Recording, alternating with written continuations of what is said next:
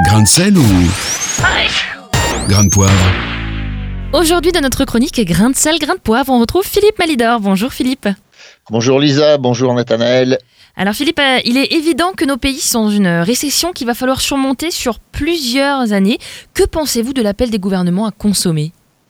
Bah, c'est un appel que je comprends et que je comprendrais encore mieux si j'étais commerçant, artisan, ouvrier en usine ou directeur d'usine.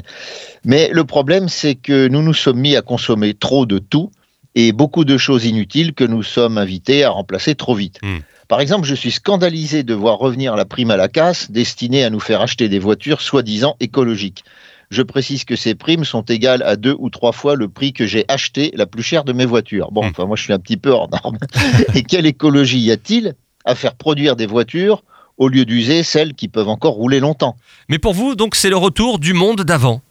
Ah oui, oui, exactement, les mêmes vieilles recettes éculées. Bah, il faut sortir de là. Et vous avez d'autres solutions? Bah, il faut apprendre à dépenser notre argent autrement et de manière plus respectueuse de l'environnement. Et aussi briser quelques légendes. Ainsi, on nous dit que les gens n'ont plus de sous. Eh bien, ça dépend desquels.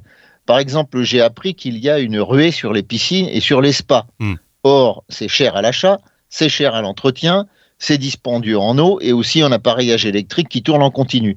Alors moi, je propose qu'on fasse circuler l'argent autrement. Et que proposez-vous exactement, euh, Philippe? Alors, j'ai pas toutes les solutions, mais euh, je vais vous donner un petit exemple. Euh, Dans la ville de Bourges, par exemple, il y a des artisans, maçons, charpentiers, couvreurs, plaquistes, etc., qui seraient heureux de pouvoir être sollicités afin de restaurer le temple protestant pour lequel une souscription a été lancée. Mm. Deuxième exemple, euh, notre bien-aimé Phare FM, qui dispense des biens immatériels en animant la vie locale et au-delà, et même très au-delà, puisqu'elle s'efforce de faire connaître à d'autres l'évangile que ses membres considèrent comme un trésor à partager. Alors personnellement, ayant fait de la radio pendant 25 ans, je fais de la publicité pour ce support médiatique qui a le mérite de pénétrer partout et de manière pas du tout agressive.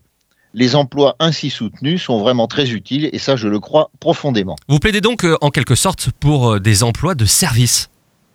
Oui, car euh, l'économie ne consiste pas que à fabriquer des objets.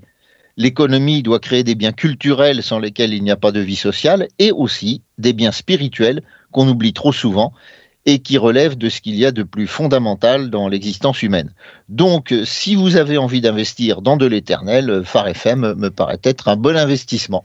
Merci beaucoup, Philippe Malidor. Retrouvez ce rendez-vous en replay sur farfm.com.